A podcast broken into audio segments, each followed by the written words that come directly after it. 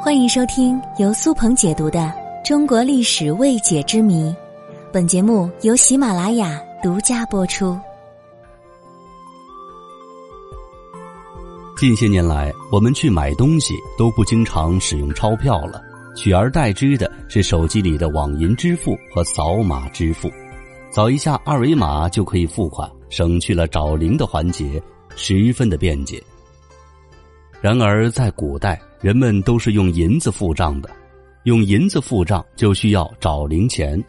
那么，究竟要找回多少零钱呢？找回的这些零钱真的是那么精确吗？本集我们就来说说古代如何找零。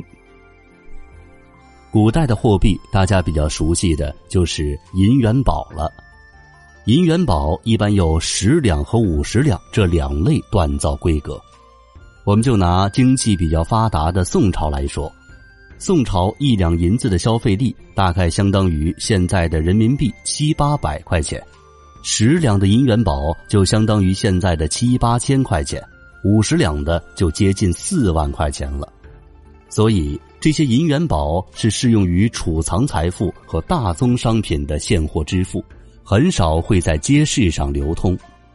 其实，在人们日常生活当中，还是以铜钱或者零零散散的碎银子为主的，而碎银子的重量是不规范的，大小形状都不一样，那么使用起来就会比较麻烦。所以，古代人出门除了带碎银子之外，还要带两件东西：第一是剪子，第二是等子。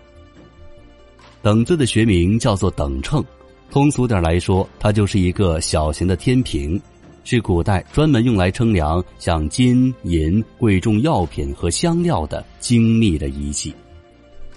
人们在买东西的时候，用剪子剪下来适当的碎银子，再用等子来称。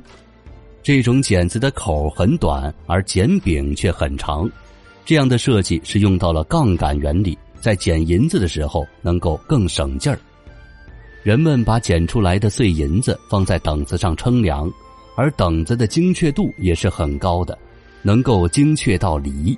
一厘大概是三十一点二五毫克。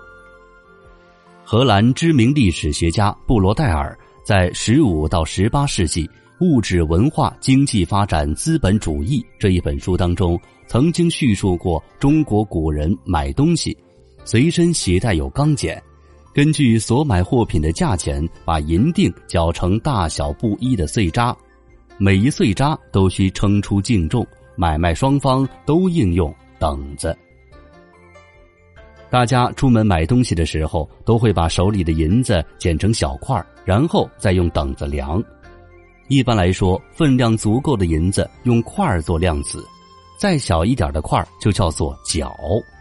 所以才有了现在的一元钱，又被称为一块钱；更小一点的面值称作一角钱这样的说法。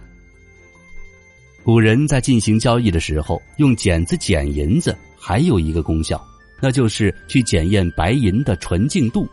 比如裁开一看里边有没有造假，或者是熔断里面是不是加有其他的金属等等。所以总的来说。在古代，用银子找零方法还是比困难多的。